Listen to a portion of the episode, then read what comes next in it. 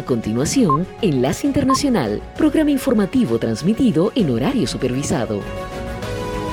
Esta es una producción internacional de Red Radial.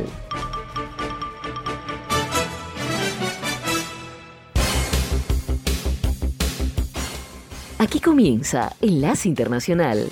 Saludos a nuestra audiencia en Caracas, Venezuela y el mundo, a través de nuestra frecuencia Sintonía 1420 AM y en Soy Ángela Montilla en la presentación. Bienvenidos.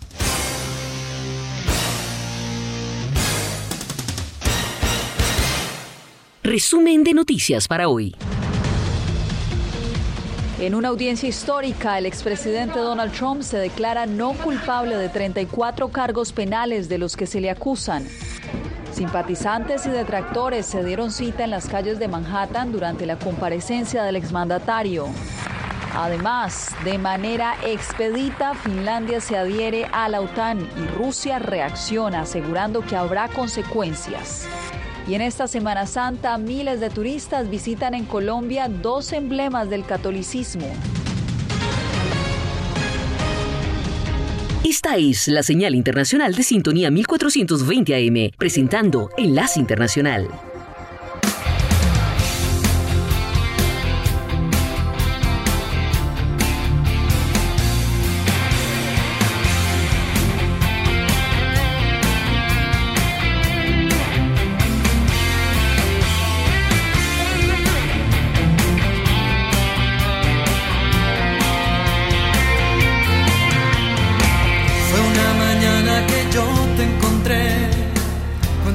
brisa besaba tu dulce piel, tus ojos tristes que al ver adoré, la noche que yo te amé. Azul cuando en silencio por fin te besé, azul sentí muy dentro nacer este amor azul. Hoy miro al cielo y en ti puedo ver la estrella que siempre soñé. Azul y es que este amor es azul como el mar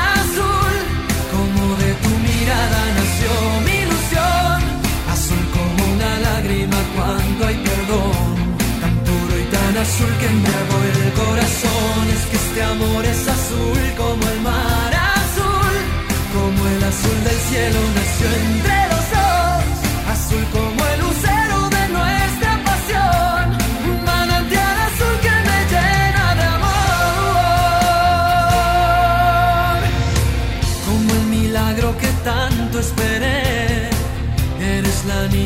siempre busqué azul es tu inocencia que quiero entender. Tu principio azul yo seré azul. Es mi locura si estoy junto a ti. Azul rayo de luna serás para mí azul y con la lluvia pintada de azul por siempre serás solo tú.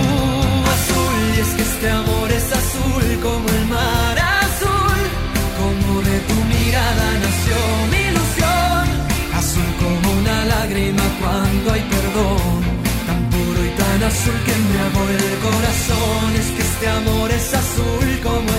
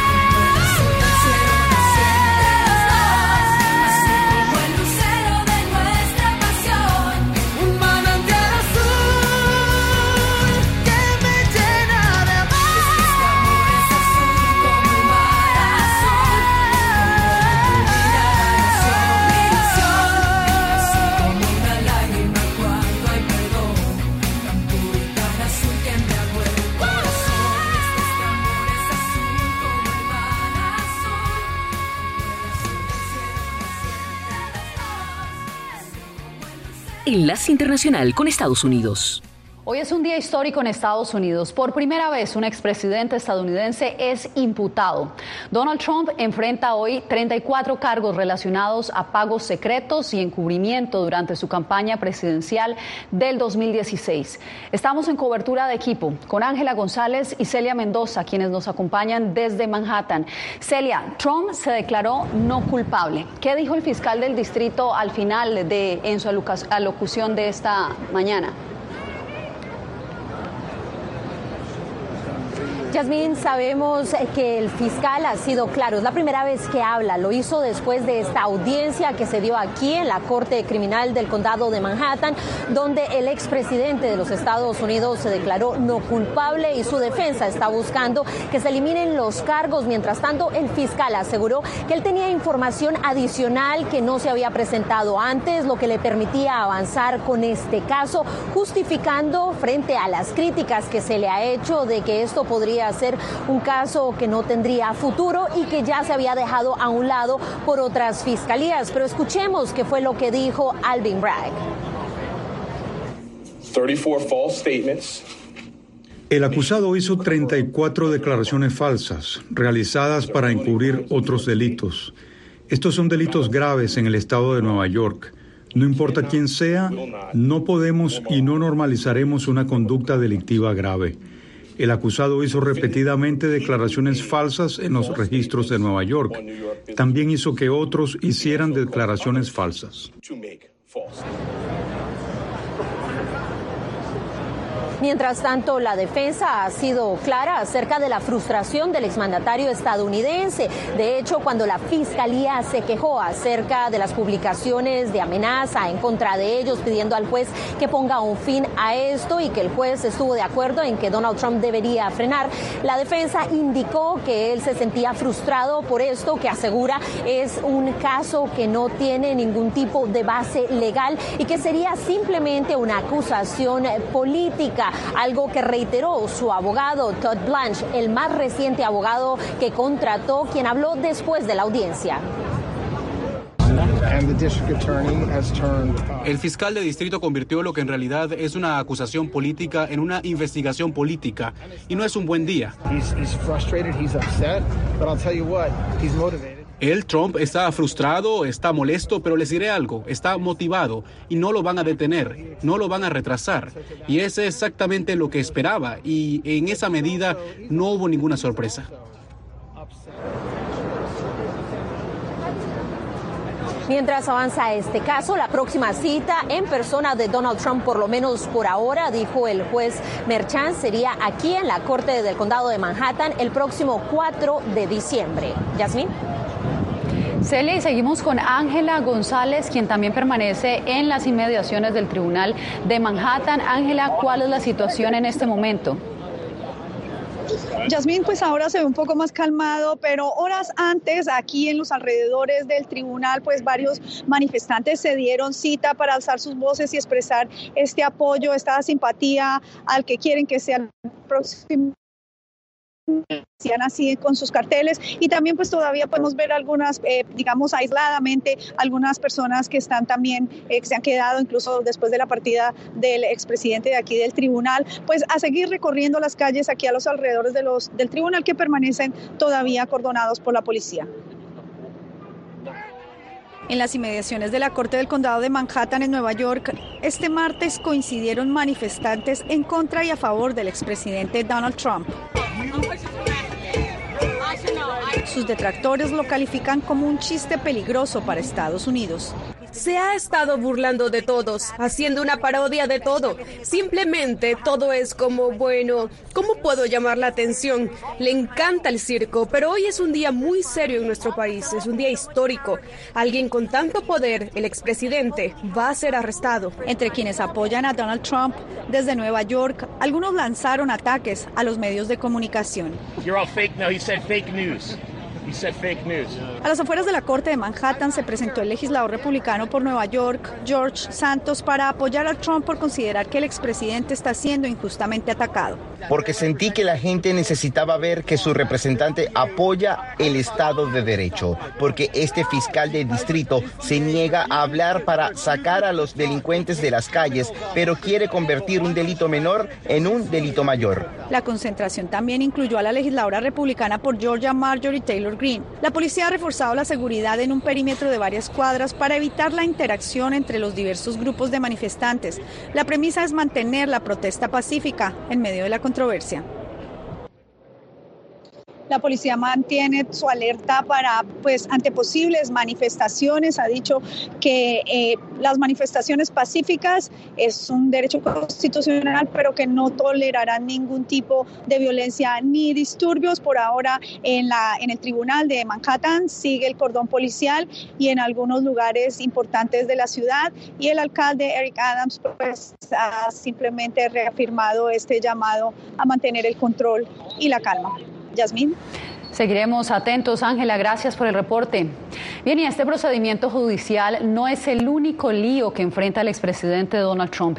En el siguiente reporte les cuento de los otros procesos que, que esperan al exmandatario en los tribunales. Intromisión en las elecciones de Georgia 2020. Actualmente Trump tiene al menos cinco investigaciones abiertas. Una de ellas es en Georgia, donde un fiscal está investigando los supuestos esfuerzos del exmandatario para anular su derrota electoral del 2020 en ese estado. La investigación se centra en parte en una llamada telefónica que Trump le hizo al secretario de Estado de Georgia, el republicano Brad Raffensperger, el 2 de enero del 2021.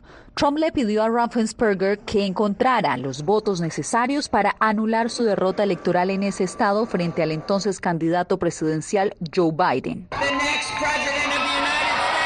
Registros gubernamentales.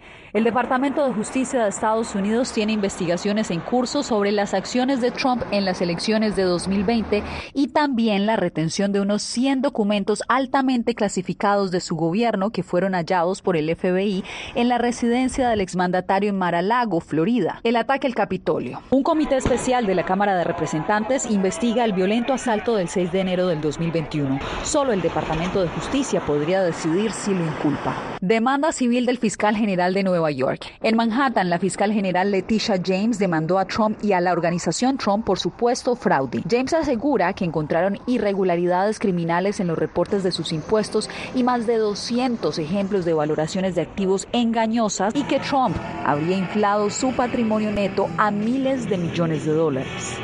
Demandas por difamación y Jan Carroll, una ex columnista de la revista Elle, presentó dos demandas acusando a Trump de difamarla al negar que la violó en un camerino de Nueva York a finales de 1995 o principios de 1996.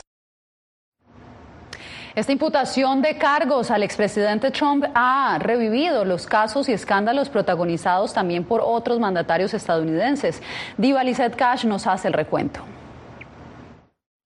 Desde espionaje y robos de documentos hasta escándalos sexuales, la reciente historia política ha salpicado varios exmandatarios estadounidenses. En 1972, Richard Nixon fue investigado por actividad ilegal y abuso de poder y ante una inminente destitución sin precedentes, el republicano decidió renunciar a la Casa Blanca.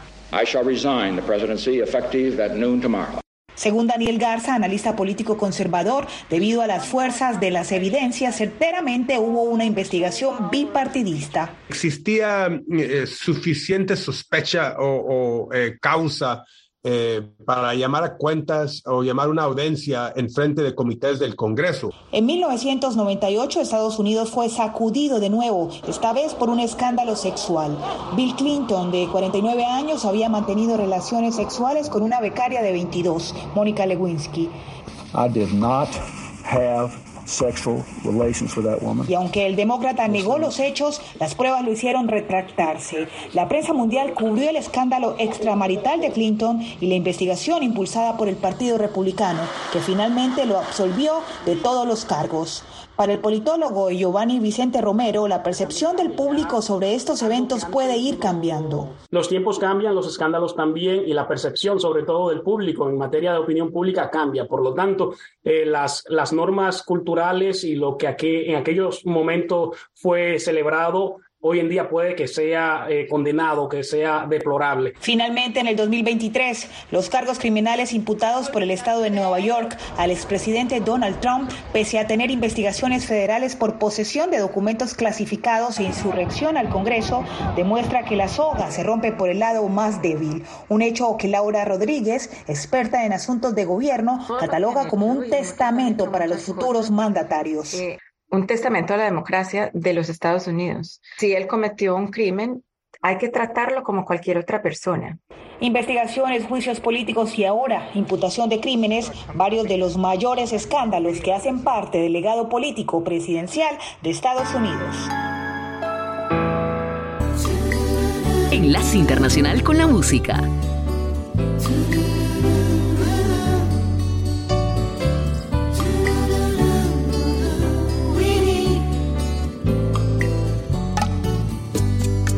Te regalo una rosa, la encontré en el camino. No sé si está desnuda o tiene un solo vestido. No, no lo sé. Si la riega el verano o se embriaga de olvido. Si alguna vez fue amada o tiene amor escondido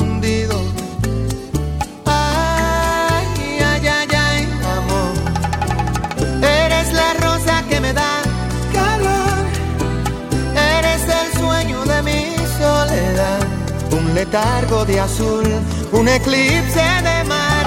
Pero ay, ay, ay, ay, amor. Yo soy satélite y tú eres mi sol.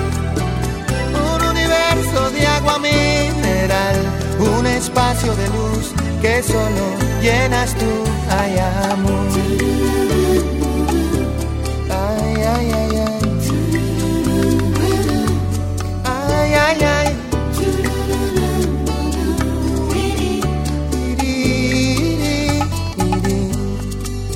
Te regalo mis manos, mis párpados caídos más profundo, el que se ahoga en un gemido. Oh, te regalo un otoño, un día entre abril y junio, un rayo de ilusiones, corazón al desnudo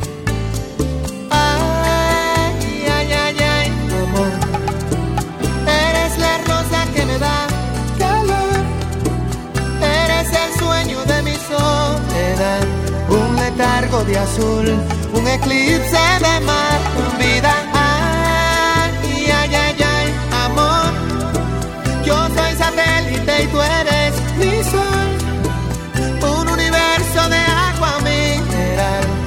espacio de luz que solo llenas tú.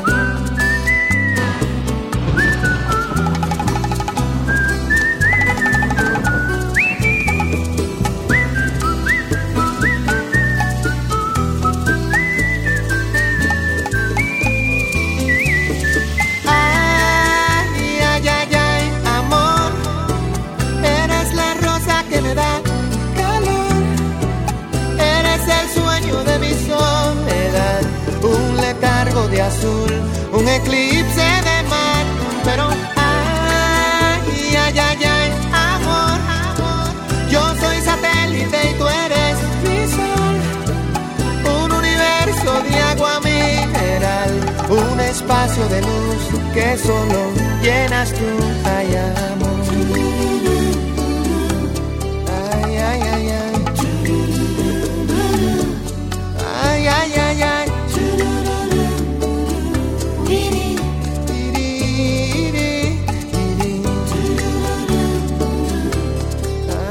yeah, yeah.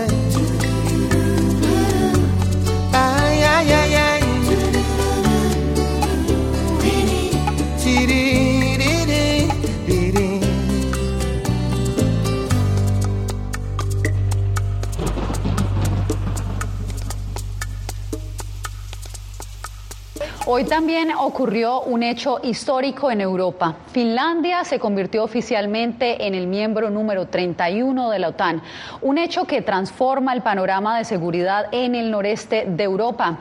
Jacopo Luzzi nos acompaña en vivo. ¿Cómo reaccionó Washington a la noticia, Jacopo?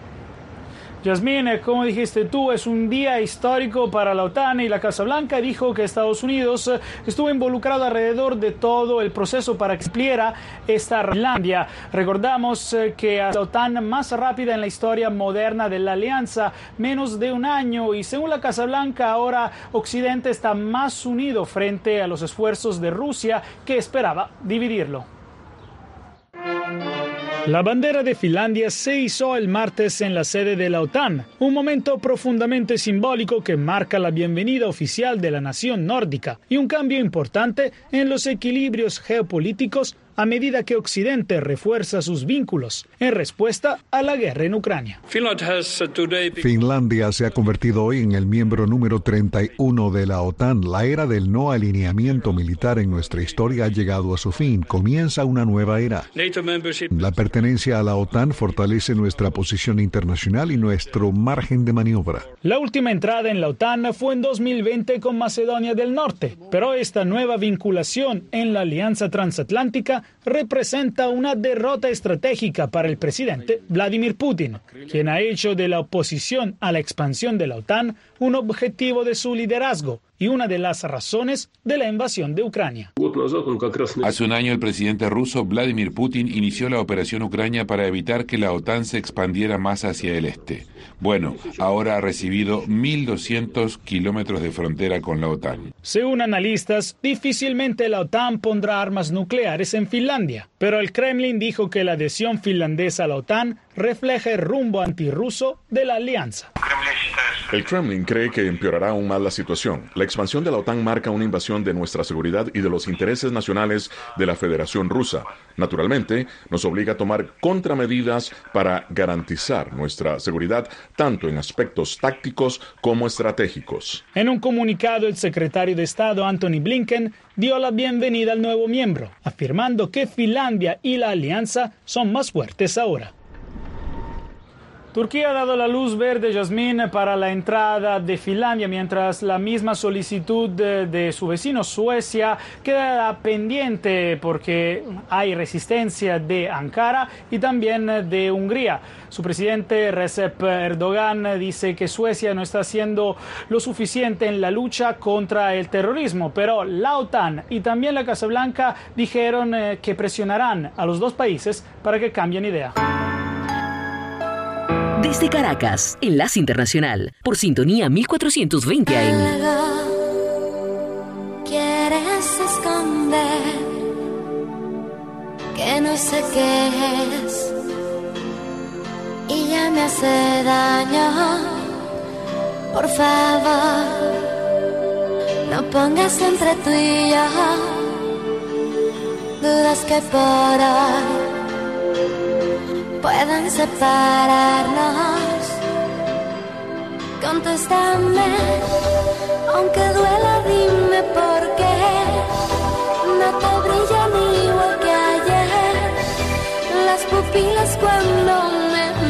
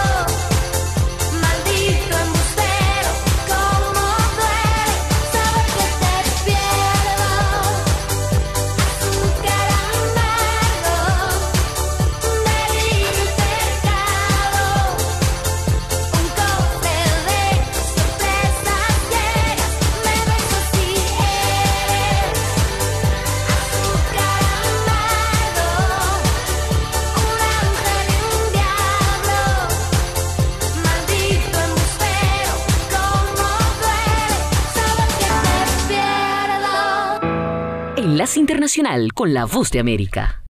El expresidente Donald Trump se declaró inocente de 34 cargos penales de falsificación de archivos contables, según diversos informes de prensa hizo la declaración durante una breve audiencia de presentación de cargos en un tribunal de Manhattan, donde los fiscales levantaron el sello sobre un acta de acusación presentada por un jurado investigador. Los cargos derivan del pago de un soborno a una actriz porno durante la campaña de Trump en 2016.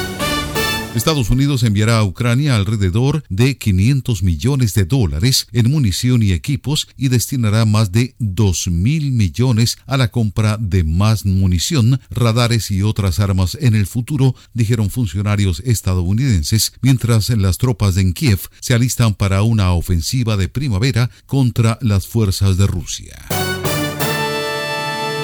Un importante miembro del cártel de Sinaloa que lideró el capo mexicano Joaquín El Chapo Guzmán compareció ante un tribunal en Estados Unidos para responder a cargos de tráfico de drogas y armas de fuego, informó este martes el Departamento de Justicia de Estados Unidos.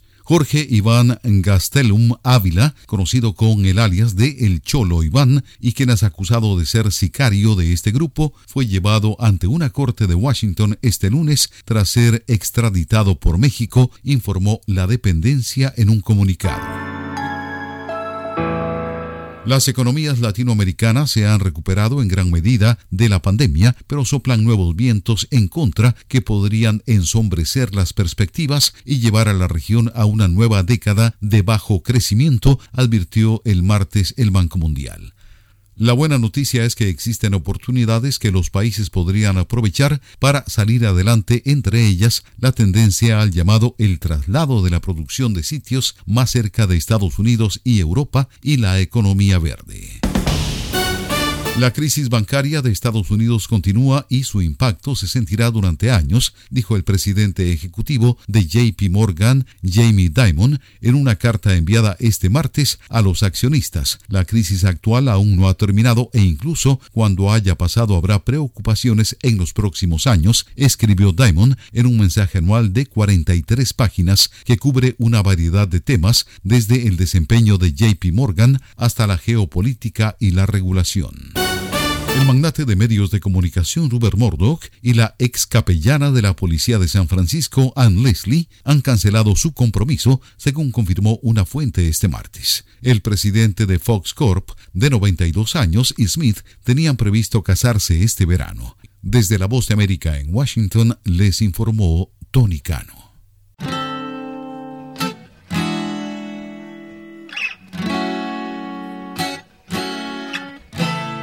Bonito, todo me parece bonito.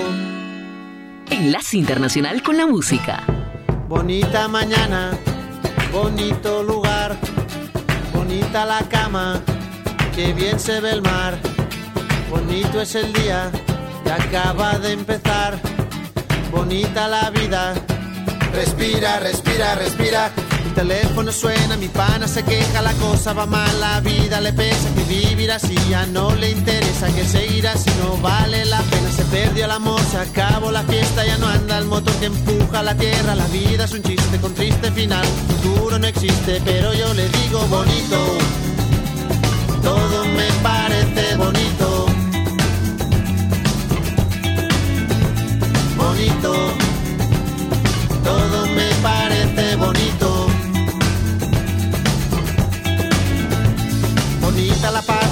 bonita la vida, bonito volver a nacer cada día, bonita la verdad no suena mentira, bonita la amistad, bonita la risa, bonita la gente cuando hay calidad, bonita la gente que no se arrepiente, que gana y que pierde, que habla y no miente, bonita la gente, por eso yo digo bonito,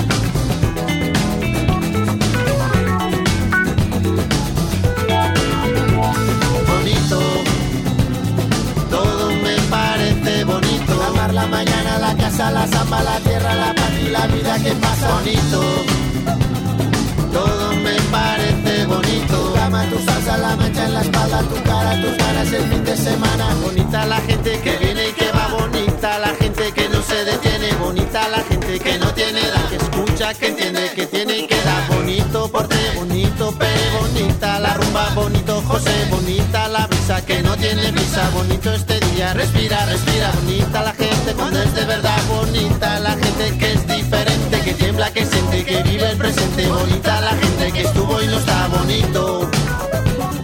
Todo me parece bonito. Todo me parece bonito. Qué bonito que te va cuando te va bonito. Qué bonito que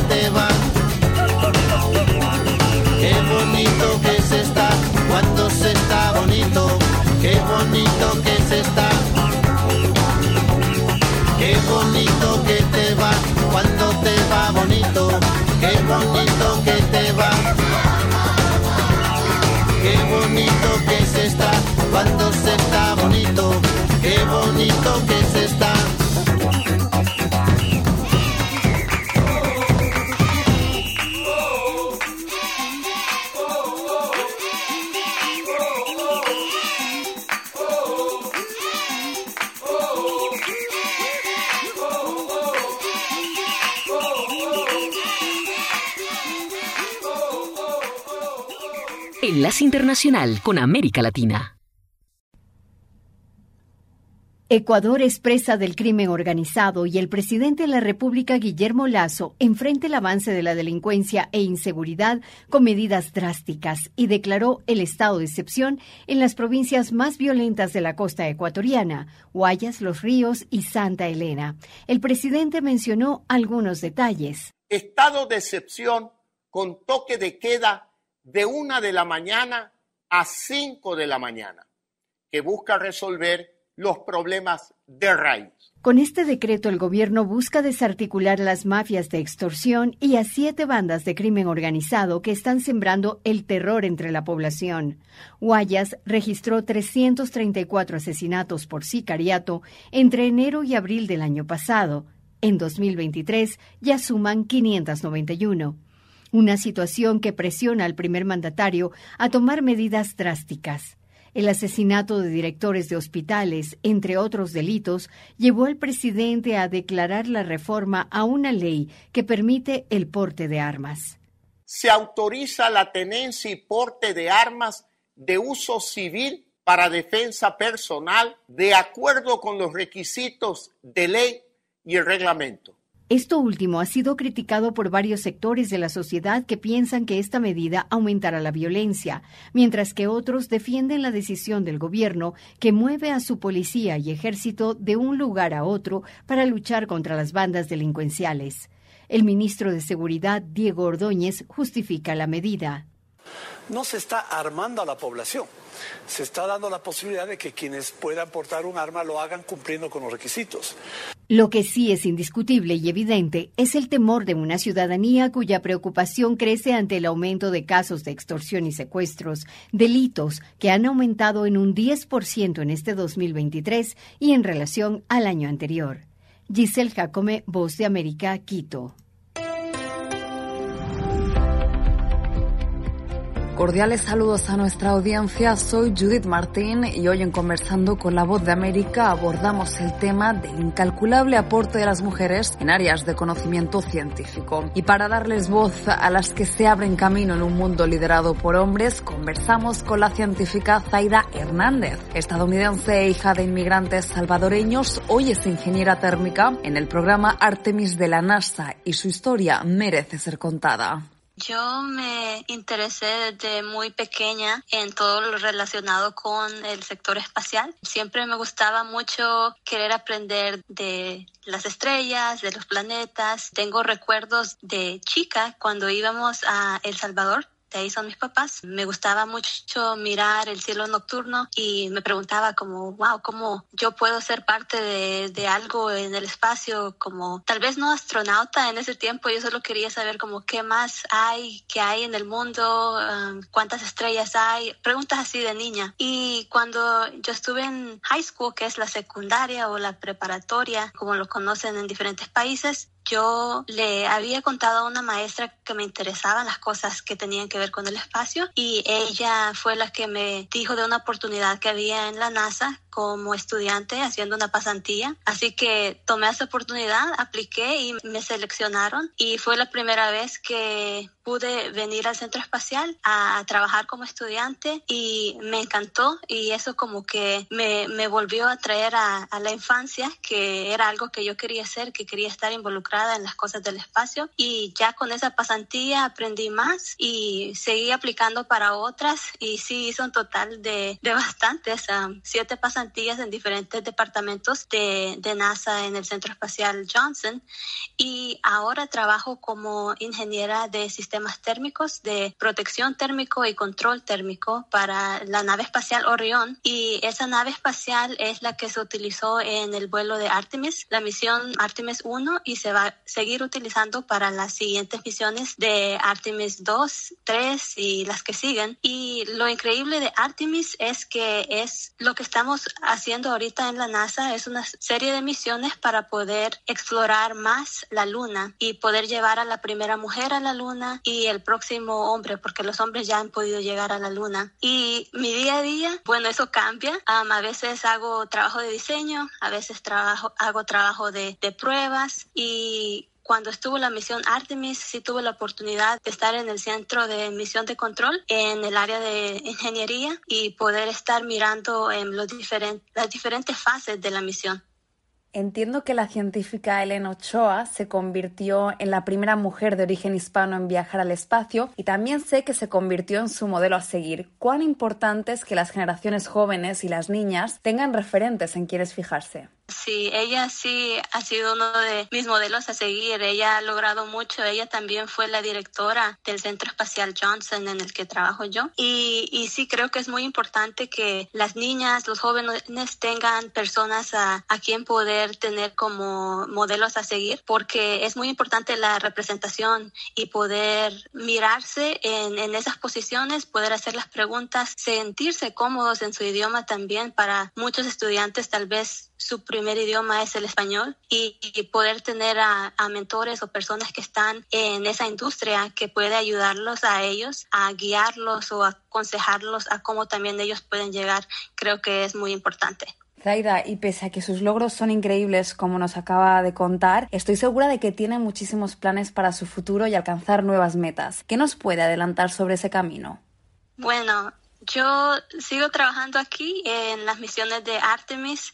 Espero poder seguir trabajando en eso porque me interesa mucho poder ser, aunque sea una pequeña parte de las personas que van a llevar a la primera mujer a la luna. Eso es algo muy emocionante para mí. A mí me gustaría poder crecer aquí en la Agencia Espacial de NASA y también estoy trabajando en otros proyectos. También estoy trabajando con una compañía que se llama Little Libros, que ellos publican libros bilingües para los niños. Es algo que estábamos hablando de la representación, creo que es algo sumamente importante para las nuevas generaciones y con ellos estoy trabajando en, una, en unos libros del espacio, de STEM, era la científica estadounidense de origen latino Zaida Hernández compartiendo su recorrido personal hasta llegar a trabajar en la NASA y sus proyectos futuros. Enlace Internacional con la Música. Caminando por Caracas, la gente me saludaba y andaba. Yo levantaba mi mano de hermano y Caracas me abrazaba a mí. Mira qué color Caracas, qué calor en tus mujeres Caracas, ¿Qué ritmo tienen tus calles y valles? Que se mueven, que se mueven así.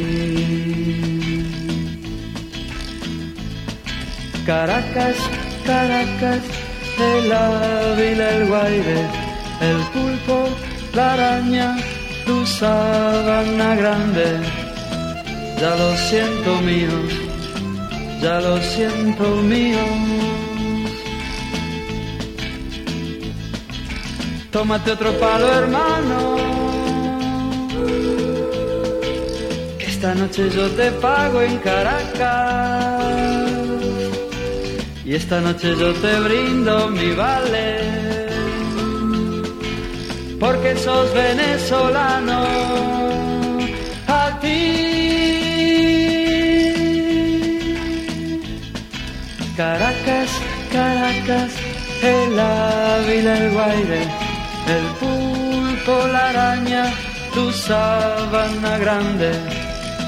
Ya lo siento míos, ya lo siento míos, ya lo siento míos.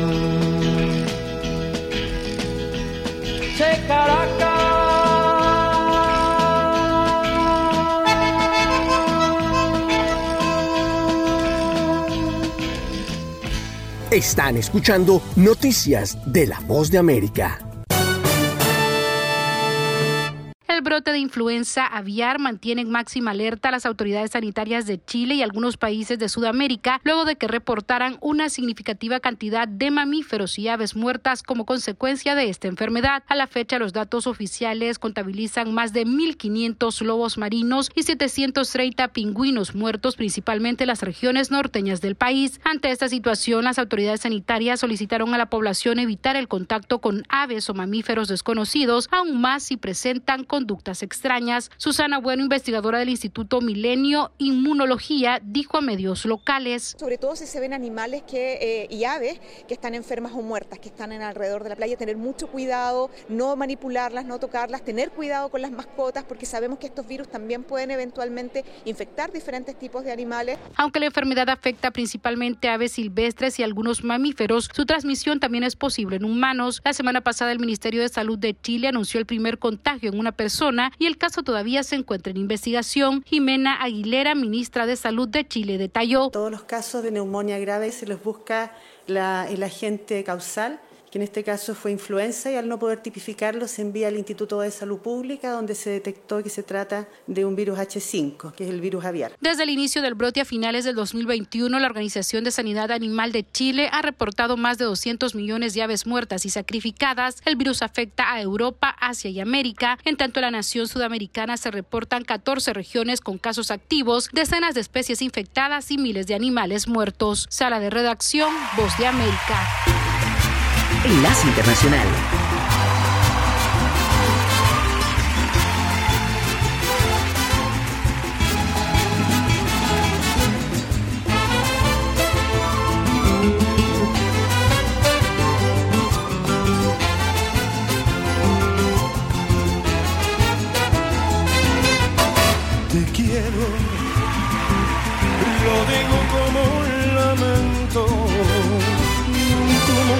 Quejido que el viento se lleva por donde quiera.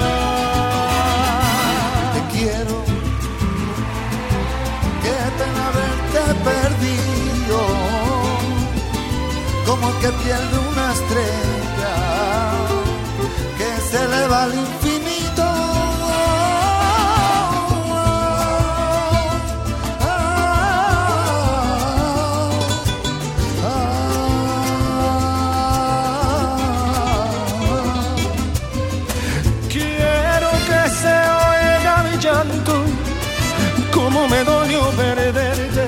después de quererte tanto.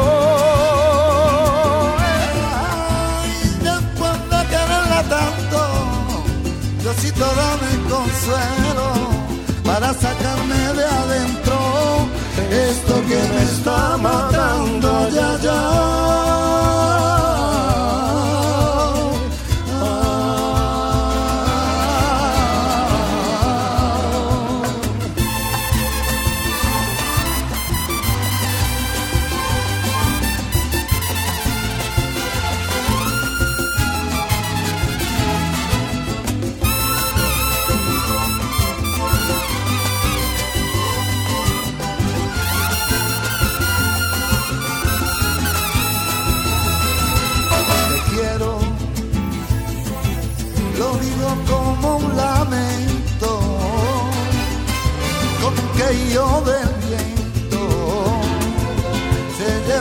Donde quiera.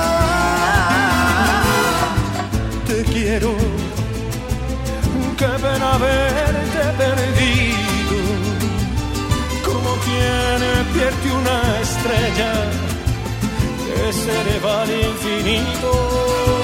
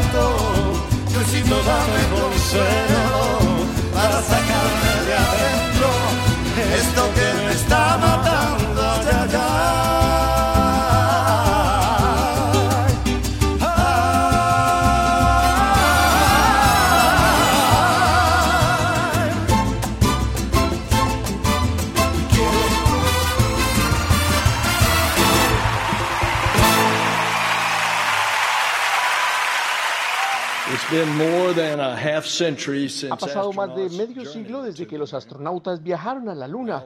Eso está a punto de cambiar.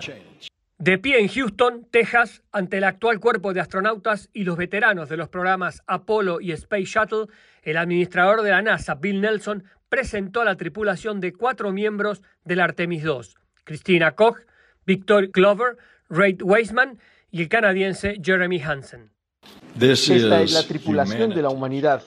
Reid Weisman es el comandante de la misión de Artemis II, mientras que Christina Koch y Jeremy Hansen se desempeñarán como especialistas de la misión. Koch está lista para hacer historia como la primera mujer en una misión lunar y Hansen como la primera astronauta internacional en realizar un viaje de este tipo, algo que el administrador de la NASA enfatizó durante el anuncio. Exigimos volver a la Luna y luego a Marte y lo haremos juntos porque el siglo XXI la NASA explora el cosmos con socios internacionales.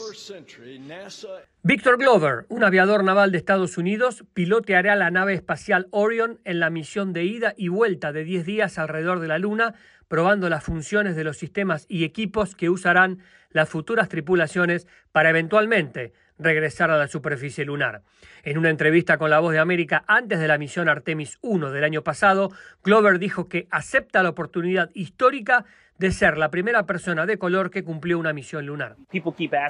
La gente sigue preguntándome, ¿tiene sentido para ti que los niños negros te admiren y digan que quieren ser como tú?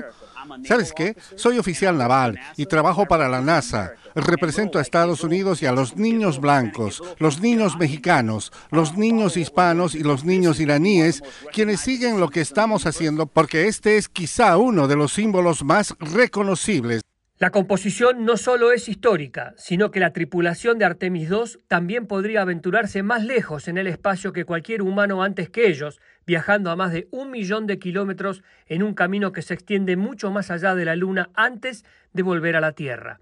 La NASA dice que la distancia exacta y el plan dependen de una serie de factores, incluida la fecha de lanzamiento real de la misión. A concluir la ceremonia de presentación de la NASA de su tripulación, Reid Weissman expresó la determinación de la agencia de promover sus objetivos en el espacio a pesar de los repetidos retrasos y los sobrecostos. Weissman finalizó el acto de presentación diciendo textualmente, Tres palabras que seguimos diciendo en este programa de Artemis. Nos vamos. Y quiero que todos lo digan. En tres, dos, uno. ¡Nos vamos! La NASA espera lanzar Artemis 2 en noviembre del 2024 con la primera misión a la superficie lunar en 2025. Gustavo Cherkis, Voz de América, Washington, D.C. Enlace Internacional y la Nota Económica.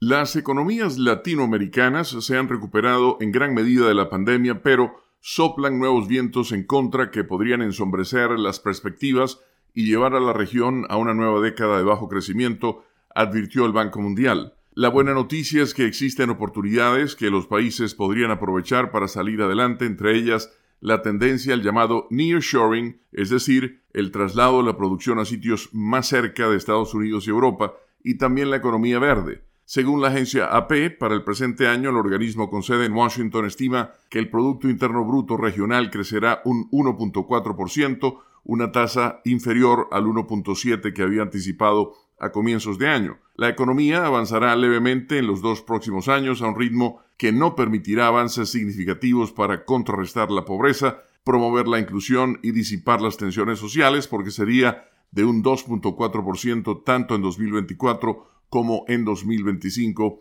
informó el BM. En la década de 2010 la tasa de crecimiento regional fue cercana al 2.2%. Las nuevas perspectivas para la región son difundidas en momentos que Estados Unidos y Europa han sido remecidos por el cierre de bancos y existen temores de una crisis financiera que podría trasladarse a otros países. Además, tienen lugar cuando existen factores externos adversos, entre ellos la caída del precio de las materias primas y el persistente aumento de las tasas de interés internacionales para frenar la inflación, que a su vez ha contraído las perspectivas de crecimiento en las economías de los países más desarrollados. En 2020, debido al impacto de la pandemia, la economía regional retrocedió a niveles no vistos en más de 100 años, con una contracción de 6.2%. Un año después, en 2021, se recuperó con un crecimiento de 6.8%, que se redujo casi a la mitad en 2022. Las previsiones del BM coinciden con el análisis del Fondo Monetario Internacional, que en febrero anticipó que 2023 sería un año difícil para la región. El informe señala que la resiliencia de la región latinoamericana ha sido en parte resultado de un arduo progreso en la gestión macroeconómica de las últimas dos décadas que ha permitido enfrentar con relativo éxito las crisis provocadas por la guerra en Ucrania y las incertidumbres globales. La pobreza y el empleo han vuelto niveles anteriores a la pandemia y se anticipa que la inflación promedio caiga a 5% en 2023 tras casi el 8% del año pasado. Las excepciones serían Argentina y Venezuela, según el Banco Mundial. Con la nota económica desde Washington, Leonardo Bonet, Voz de América.